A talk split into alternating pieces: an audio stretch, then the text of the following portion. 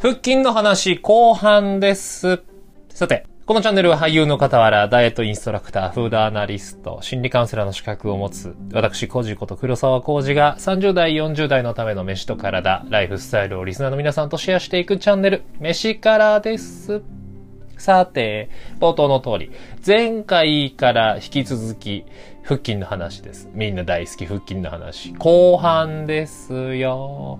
前回にも話をした、今現状太っている人、体脂肪率が25、20超えてるぐらいの人が夏まで2ヶ月ちょい気温割りたいっていうのは、本当のところ結構難しいです。はい。運動、筋トレ以前に、とにかく真っ先に痩せる体脂肪を落とす、まあ、つまり食事を変える習慣を変えるっていうのは、とにかくとにかく最優先です。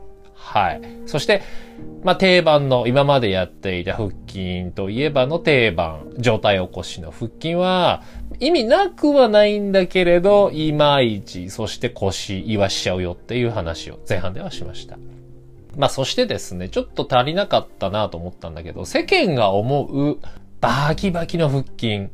まあ、6パック、8パックになるには、目安として体脂肪率がだいたい8%以下、はっきり見えてくるのが10%前後で、うん、お腹筋がなんか出てきたねっていうのがだいたい13%前後ってところかな。まあもちろん人やコンディションにもよるんだけれど、目安はこれぐらいです。そしてさらに余談で言うと、シックスパックなんて言いますけれど、これね、人によって実は形違うのよ。腹筋って。中には、えっ、ー、と、4つしか出ない人もいるし、ゴリゴリに絞りまくって鍛えまくると8パックまで出る人もいたりします。僕が一番こうギャーンって絞れた時は8ぐらいになりましたね。我ながら、ワオって思ったけど、まあ意味はないよね。そんな8パックに意味はないですよ。全然。はい。まあもちろんコンディションにもよるけれど、おこんな感じです。うん。めちゃくちゃ痩せなきゃ出ないっていうわけではないんですが、そしてですね、まあ、巷に溢れる何分で割れるとかっていう運動、トレーニングっていうのは、もうかなり難しいです。はい。とにかくさっきも言った通り、体脂肪を減らしましょう。これです。となると、まあ、前半通りもう話終わっちゃうので、後半は、じゃあ、うん、わかった。食事痩せるのはわかったから、なんだったら効くんだよって話をしていきたいと思います。まあ、ズバリ、いくつかあります。これっていうのはないんですわ。まあ、腹筋に限り、あの、限らずなんだけれど、えっ、ー、と、みんなが知っている、あの、腹筋ローラーあるじゃないですか。アブローラー。それもその一つなんだけれど、まあ、さっきも言った通り、ズバリこれっていうのがですね、まあ、ないわけではないんだけれど、正直、俺も知りたいし、体鍛えてる人だったらみんな知りたいよ。これさえやっときゃ大丈夫なんていうのは正直なくって。はい。で、まあ、腹筋のトレーニング、まあ、今も言った通り、まあ、他にもそうなんだけれど、結構バリエーションが多くて、まあ、これだ、これだっていういろんな意見があるんですが、結論。全部やりましょう。全部。まあ、全部とは言わず、いろいろやりましょう。ローテーション組んで。まあ、腹筋に限らず。これです。まあ、理由は後で話しますが。具体的に言うと、まあね、えっ、ー、と、全部やろうとかっていうと、もう話もそれこそ終わっちゃうから。実はあります。具体的に言えば、最近の研究で分かった腹筋に効くトレーニングというのがありまして、ちゃんとしたそのエビデンスに基づいた。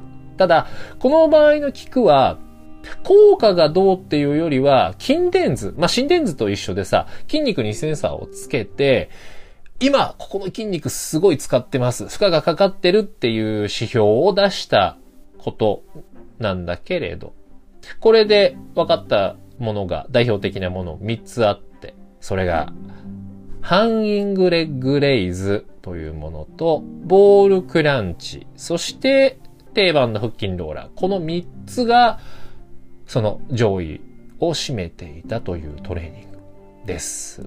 で、ちょっとね、これだけ言ってもイメージつかないと思うけど、このハンギングレッグレイズっていうのは、文字通りですね、まあ、懸垂バーなんかにぶら下がって、で、足をある程度伸ばしたまま、こう、膝を胸やお腹につくイメージで上げ下げするやつ。うーん、そうだね。そう。ぶら下がったまま足を、こう、いや、こ、言葉で説明するの難しいね、本当にね。そう、上げ下げするものです。で、ボールクランチというのはですね、ボール、あの、バランスボールを使うんだけれど、足は椅子とかそういった台に置いて、で、腰を中心になるようにバランスボールに寝て、状態を起こしをするというやつです。まあ、腹筋ローラーは説明いらないね。みんな知ってると思います。で、ここに共通してることというのが実はあって、で、これはですね、腹筋に限らずの話ですよ。筋肉、特にあの、肥大化大きくしたいよっていうのを考えた場合、ある程度の負荷、まあ、この場合の負荷っていうのは、重さだったり、あとはフォーム、回数とか、あとはセット数とか、もちろん頻度で調整をするんだけれど、その負荷を調整しつつ、ストレッチ、えー、このね、ストレッチっていうのがすっごい大事なんだけど、叱るべきフォームで、きちんと伸ばして縮める。これが非常に大事です。少ない可動域で、あの、へこへこへこへこやる人いるでしょあの、腕立てとかでさ、えーと、なんだ、あの、へこへこへこへこってやる人。浅くやる人。うん、浅くだね。浅くやる人。あれは、ダメなんだな。NG なんです。んいや、NG とは言わないけれど、すごく上級者になると、あれだけでも聞かせられるようになるから、上級者だったらいいんだけどね。あ、あとはもちろん、怪我してる人、怪我してたり、もう体がすごく硬くって、これ以上はマジで痛みが出ちゃうっていう人は全然いいんだけれど、そうじゃない場合は、使える、その自分の可動域、動かせる範囲を目いっぱい使って行う。これが非常に大事です。その適切な負荷とストレッチ。何度も言うけれど、すごくすごく大事です。はい。で、従来の腹筋、だからあの足を軽く曲げて、えー、寝転がって上体起こしをする。あの腹筋。あれはその可動域を全然使い切れてない上に、上げるときに太もも当たったりとか、あとは内股の筋肉を使ったり、あとはその回数をこなすことを最優先に考えてしまって雑にやってしまったり、あとは反動を使ってしまったりするから、効果が薄くなってしまう。こういうことなんですよ。で、えー、もちろん腰、ちょっと痛める可能性もあるということなんです。で、今挙げた3つのやつ、ハンギングレグレイズ、ボールクランチ、そして腹筋ローラー。これは、まあまあまあ、どれも負荷は高いわ。可動域も広いわ。で、何より道具が必要なんだよね。はい。で、今日からやろうってわけにはちょっと難しいんだなってなると。なんだ、できねえじゃんってことになるよね。うん、できない。さっきも言った通り、負荷がとてつもないです。これらは。うん。やってって言っても、多分人によっては一回もできないことの方があるかな。まあ、ボールクランチは全然あれだけど。ただ、急にやったらもうほんとさっきも言った通り、腰バグっちゃうし、あとね、腹筋つっちゃうのよ。腹筋つると、まあ、地獄の苦しみだからね。ほ、いや腹筋つったこと何度かあるけど、あれはきつい。辛い。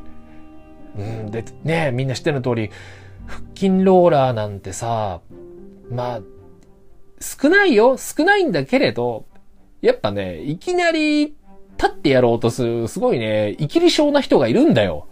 世の中には。僕の周りも何人かいたけれど。それでもう顔面から突っ込んで前歯折った人いたしね。本当に。あれ、いきなり立ってやれる人なんかそうそういないからね。ほんと。まあまあまあ、運動してる人だったらわかんないけど。うん。で、しかもその腹筋ローラーだって、手の力使ったり、あとは、まあ、ざっくり言うとこう、いろいろインチキじゃないんだけれど、これもまたちゃんとやらないとね、その負荷が分散してしまうんですよ。お腹以外に散ってしまうの。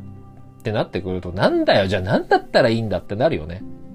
でもね、とりあえず、さっきの大原則、そのある程度の負荷とストレッチが大事って話をしたんだけれど、これ、家で初心者、そんな慣れてない人でもちゃんとできる方法があるんだよ。それが、NHK の筋肉体操。あるじゃない。あの番組。今もやってるのかな？あのね、武田真治さんの。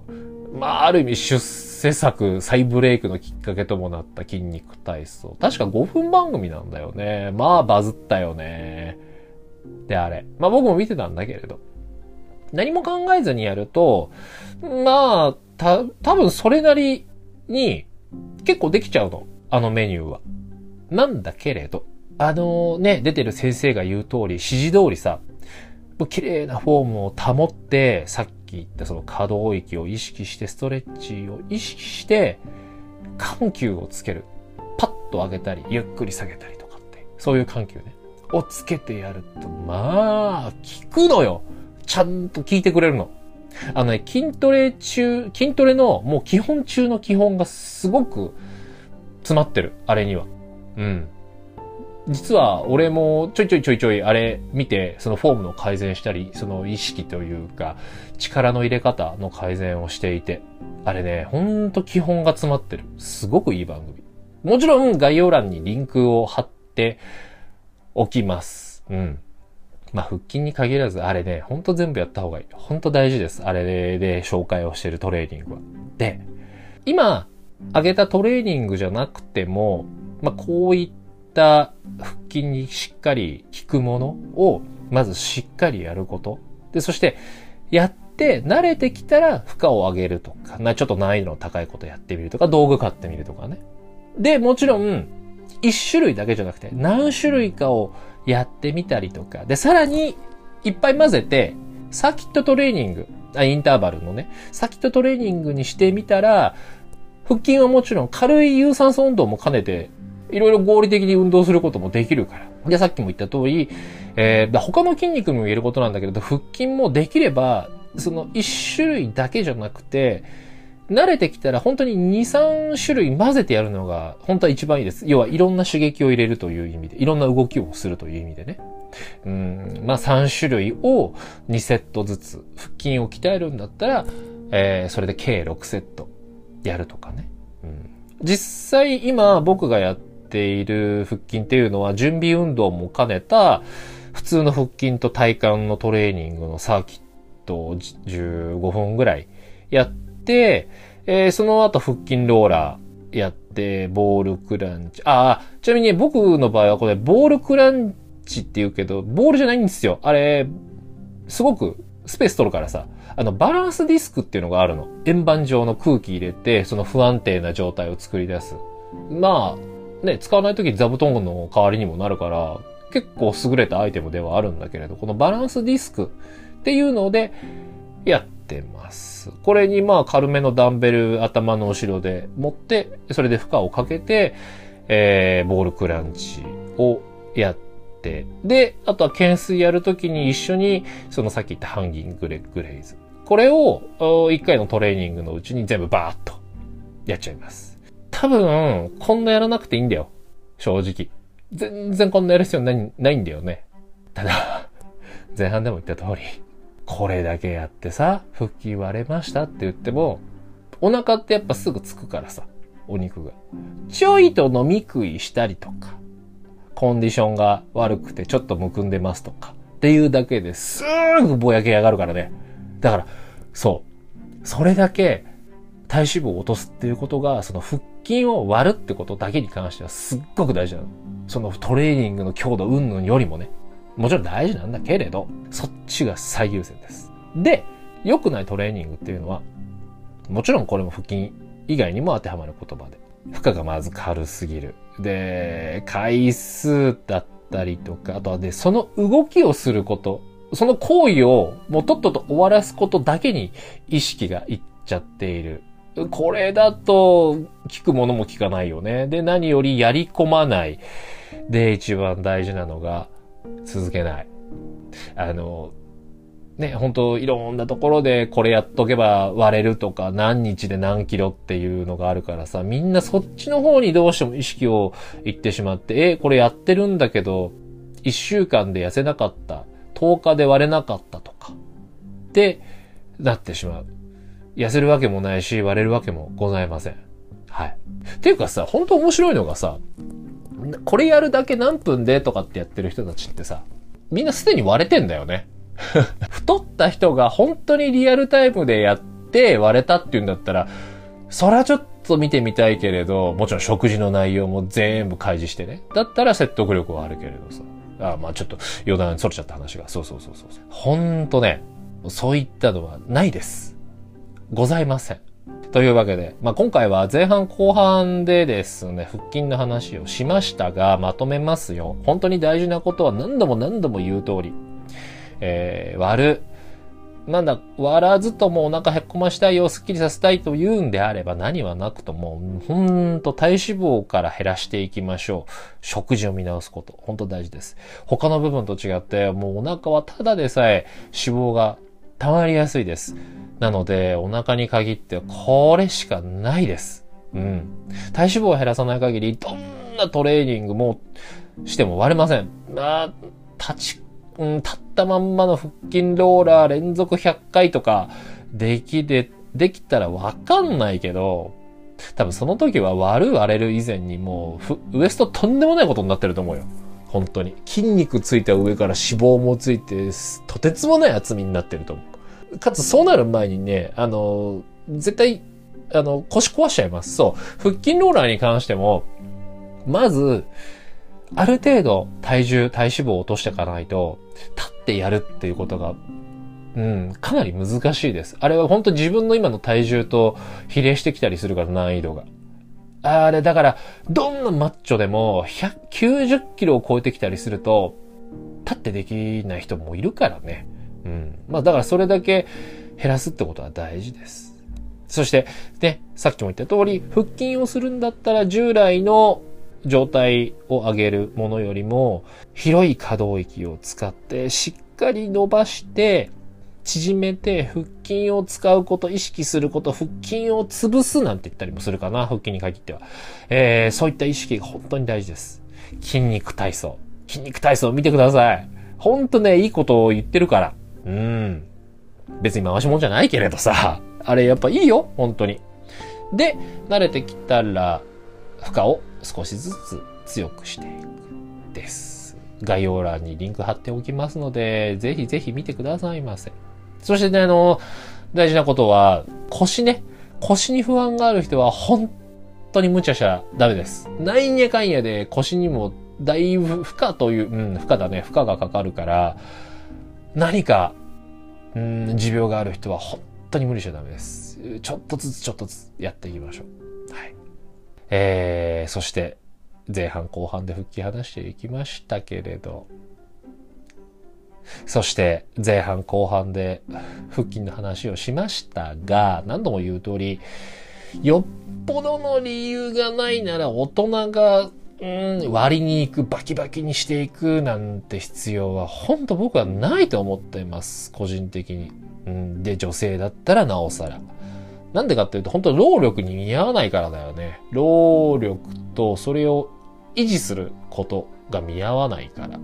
夏の間の2ヶ月だけ割れてって、セミじゃないんだからさ、夏限定のなんか腹筋って、なんかダサくね？一年通じてスッキリした方が、まあかっこいいとか綺麗とかっていうよりも、そっちの方が絶対健康だしさ。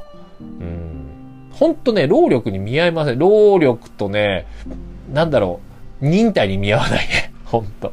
あの、習慣と食事見直して、まあ、適度に運動すればさ、バキバキとは言わないけれど、勝手に凹んでいくし、それが続いていけば、少しずつ少しずつ出てくるからね。なので、これを聞いて、よし、頑張ろうって人は、よし、頑張って終わりに行きましょう。